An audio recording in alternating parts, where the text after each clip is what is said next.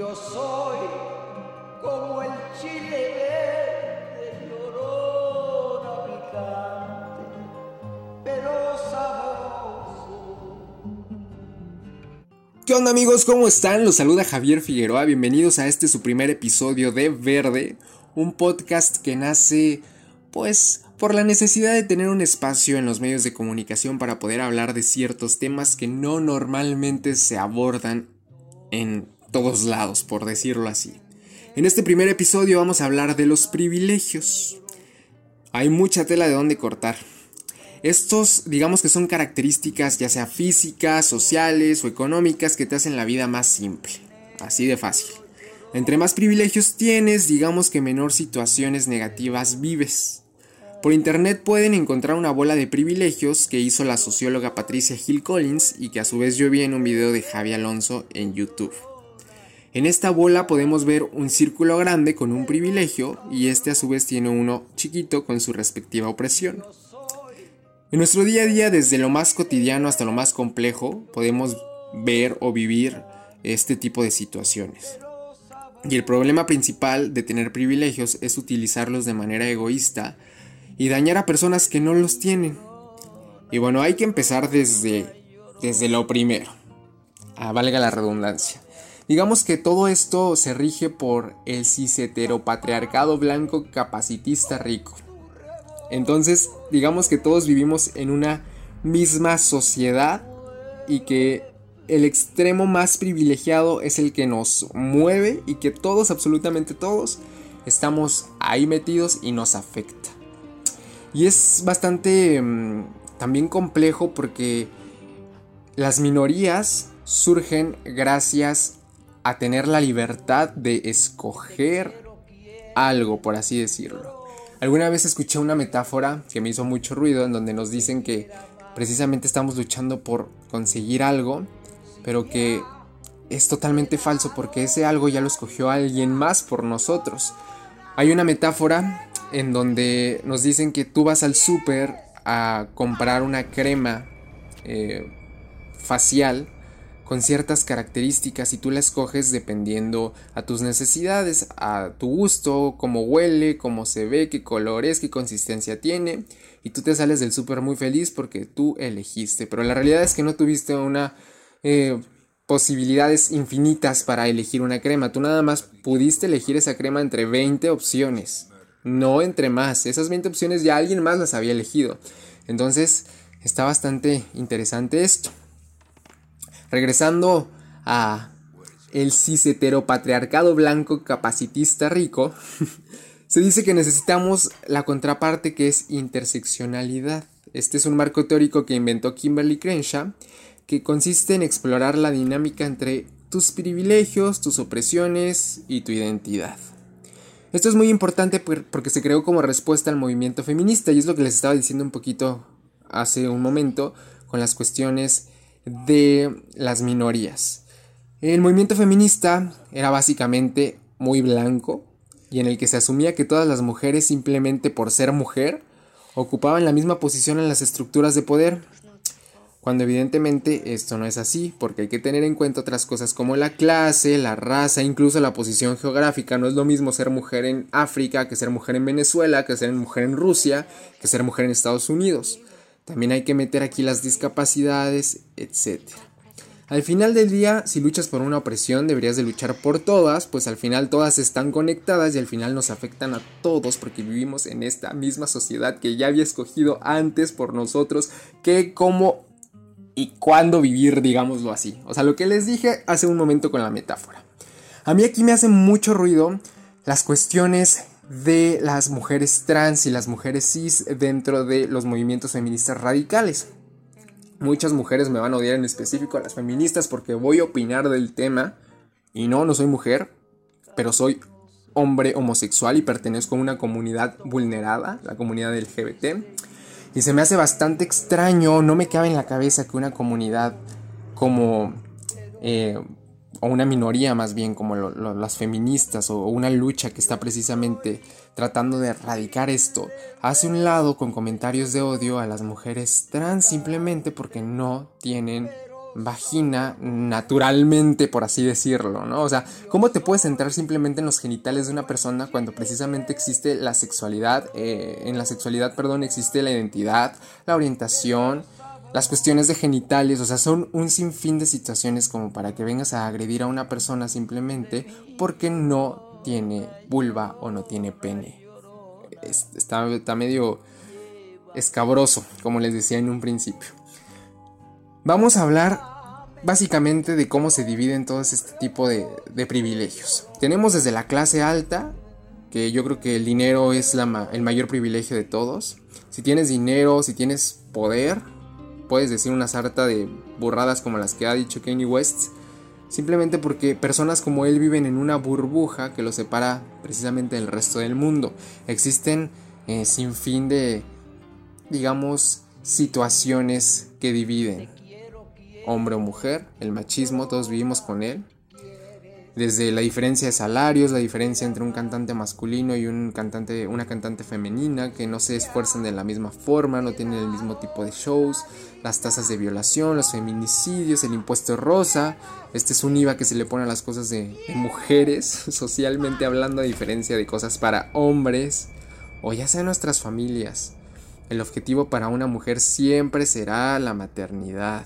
Y aquí también hay algo curioso, y no es que tenga algo contra estas feministas radicales, pero ¿dónde queda el libre albedrío? O sea, volvemos a lo mismo, ¿no? El, libre albedrío en sí no creo que exista como tal, pero tengo muchas mujeres en Facebook que están agrediendo a otras mujeres porque quieren tener hijos o porque tienen hijos. Entonces, dentro de su misma... Em, digamos, porque tengo mujeres feministas y conocidas y muy llegadas a mí que tienen hijos y que se han sentido inclusive eh, pues atacadas por parte de su misma, digamos, comunidad por tener hijos, porque automáticamente las desvalorizan. Entonces es algo muy contradictorio porque al mismo tiempo las minorías están creando un cierto patrón para que tú entres en ese patrón y si no entras en ese patrón, tú ya eres parte del patriarcado. Entonces las mujeres que tienen ciertas características por mero gusto, ellas van a decir que no es por mero gusto, sino que son eh, víctimas de, ya no se sienten acogidas precisamente porque no entran en sus estándares o en sus cánones. Está bastante loco. Ya quiero traer aquí a personas para debatir sobre el tema y sé que muchos me están odiando y me están mentando la madre. Pero bueno, tenemos otro punto que es la heterosexualidad o su contraparte que es eh, la comunidad LGBTQ. ¿Qué me van a decir a mí de ser una persona homosexual? Y hasta cierto punto tengo bastantes privilegios. No soy trans, soy un hombre cisgénero. La diferencia entre cisgénero y transgénero es que si estás de acuerdo con el eh, género, sexo, más bien el sexo eh, que, te, dieron al nacer. Teníamos dentro de, las, de la comunidad LGBT las terapias de conversión, el bullying, gracias a los medios de comunicación. Y aquí también hay algo bien curioso y que me hace bastante ruido, que hay personas que se dicen ser aliadas de la comunidad LGBT, pero la realidad es que no son aliados. La realidad es que tienen muchas situaciones consigo que no los dejan avanzar.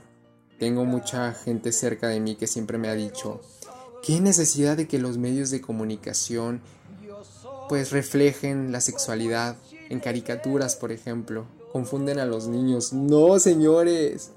La diversidad sexual es algo que existe en nuestro mundo, porque es un mundo diverso, así como existen flores verdes, flores naranjas, existen sandías, existen melones, existen mangos, existen gatos, existen leopardos, existen personas cis, existen personas trans, no son anormales, no son distintos. Las personas trans entran dentro de esta diversidad, igual que las personas bisexuales, igual que las personas homosexuales, igual que las personas asexuales.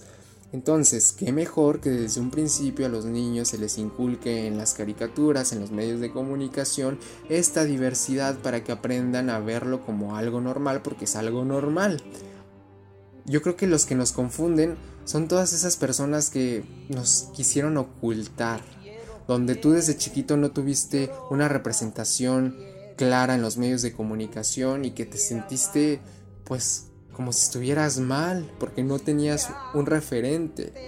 Entonces, como no tenías un referente y todo era heteronormado, pues tú creces sintiéndote fuera de. Entonces cuando te confundes, sin en cambio a los niños les pusieras desde un principio toda esta eh, diversidad, ellos no crecerían si fueran parte de la comunidad LGBT como bicho raro. Es que se van a hacer gays. Las personas nacemos ya con nuestra identidad y con nuestra orientación. Las personas gays crecieron con papás heterosexuales. Una persona heterosexual va a crecer heterosexual con personas gays o con papás gays. Y si no fuera el caso, que tiene de malo? O sea, es bastante complejo. También tenemos la otra bolita que es blanco y racializado. Como normalmente se les dice a las cosas baratas, que son cosas chinas. Estos eh, dichos que trabajas como negro. Y finalmente todos los estereotipos son diferentes. No es lo mismo ser negro que ser una persona de Medio Oriente o que ser latino. Si tú eres latino en Estados Unidos, automáticamente van a pensar que eres ilegal. Si eres de Medio Oriente, automáticamente van a pensar que eres terrorista y que vas a lanzarles una bomba. Precisamente todo se rige precisamente de lo que veníamos hablando desde un principio que es este ciseteropatriarcado blanco capacitista rico, perdón. Y van a decir, no, eso es mentira, ¿cómo es posible? O sea, simplemente siguen habiendo cuestiones de discriminación racial en nuestro día a día. Simplemente los cosméticos que tienen químicos que cortan la producción de melanina para aclararte la piel. Estos productos generaron billones con B de dólares el año pasado. Tenemos otra bolita más que es guapo o no guapo. Esto hablando desde los cánones establecidos y no de forma subjetiva, porque todos sabemos que la belleza, belleza es subjetiva. Pero, desgraciadamente, vivimos en esta sociedad que ya nos impuso desde pequeños estos cánones, en donde si tú vas a pedir trabajo, incluso si no eres muy brillante que digamos, pero físicamente eres atractivo, se ha demostrado, tú vas a tener mayores oportunidades de quedarte con ese trabajo que la persona más brillante que se postuló. Tenemos otro puntito más que son los gordos, los flacos. Crecemos con este estereotipo. Tú ya no eres Fernando, la persona que le encanta ir a correr todos los domingos y que tiene medallas de oro porque es increíblemente bueno corriendo y que se lee 25 libros al día porque tiene estabilidad. No, tú simplemente eres Fernando el gordo. Vivimos todos dentro de esta sociedad que día a día está luchando por deconstruirse y por tratar irónicamente de tener esta libertad que insisto no la vamos a tener nunca porque vivimos en una sociedad pero que por lo menos dentro de todas estas posibilidades o esta gama que nos ofrece podamos escoger. No son infinitas las posibilidades, pero sí son bastante grandes. Y que, pues, mi punto al final del día es que haya mayor empatía por parte de todas las minorías, porque tampoco vamos a luchar todos por la misma. Precisamente se necesitan a veces ciertas eh, divisiones, porque no te puedes enfocar en todas las luchas. Pero es que es tan complicado. Les voy a contar algo que a mí me sucede. Yo soy activista LGBT. Actualmente vivimos en una pandemia mundial que es la de el COVID. Y en el estado de Baja California, aquí en México, hace unos días estaba luchando por hacer legal el matrimonio igualitario. Yo me considero activista y siempre estoy a favor de todos los derechos y trato de meterme lo más que puedo. Hay una persona que se dedica precisamente al activismo aquí en la ciudad de Tijuana que me dijo, ven por favor a la marcha porque necesitamos hacer ruido, etcétera, etcétera. Yo no podía ir a la marcha porque mi papá vive con diabetes, es bastante eh, peligroso si yo salgo a las marchas porque pues el virus está todo lo que da y yo vivo con él, entonces pues sería egoísta de mi parte salir a marchar y contraer el virus. Yo a lo mejor puedo sobrevivir a él, pero a lo mejor mi papá no. Y incluso dentro de esta pandemia hemos visto el egoísmo de las personas, la falta de empatía. Entonces decidí no acudir, pero decidí hacerme notar en las redes sociales y puse mi granito de arena. Pues esta persona se disgustó conmigo, me eliminó de redes sociales y pues ahí quedó. Y es donde digo, ahí también hace falta, hace falta, perdón, la empatía. No todos podemos ayudar de la misma forma, no todos tenemos las mismas eh, privilegios o las mismas eh, situaciones de vida. Entonces tenemos que ser empáticos hasta en esas situaciones y lo que yo he visto es que a veces las personas se les olvida que estamos en una lucha para poder ayudarnos entre todos, pero las personas a veces también se casan con esa lucha y se fanatizan y ese es otro punto muy importante que creo que también tenemos que tocar porque también las religiones son parte fundamental dentro de estas ideologías de discriminación que hoy en día siguen perpetuando toda nuestra existencia. Pero bueno, se nos han ido los 15 minutos. Ya me pasé. Espero que hayan disfrutado de este primer episodio. Déjenme sus comentarios, qué es lo que opinan sobre esto. ¿Ustedes se sienten parte de el privilegio o se sienten parte del, del lado contrario? Recuerden tratar de hacer la diferencia, de ser empáticos y vamos, vamos por un mundo mejor esta pandemia nos está dejando bastante bastantes cosas buenas. Así que los saludo con mucho cariño. Yo soy Javier Figueroa y nos vemos hasta la próxima en Verde. Yo soy como el chile verde llorona, picante, pero sabroso. Yo soy como el chile verde llorona, picante. lo sabrò.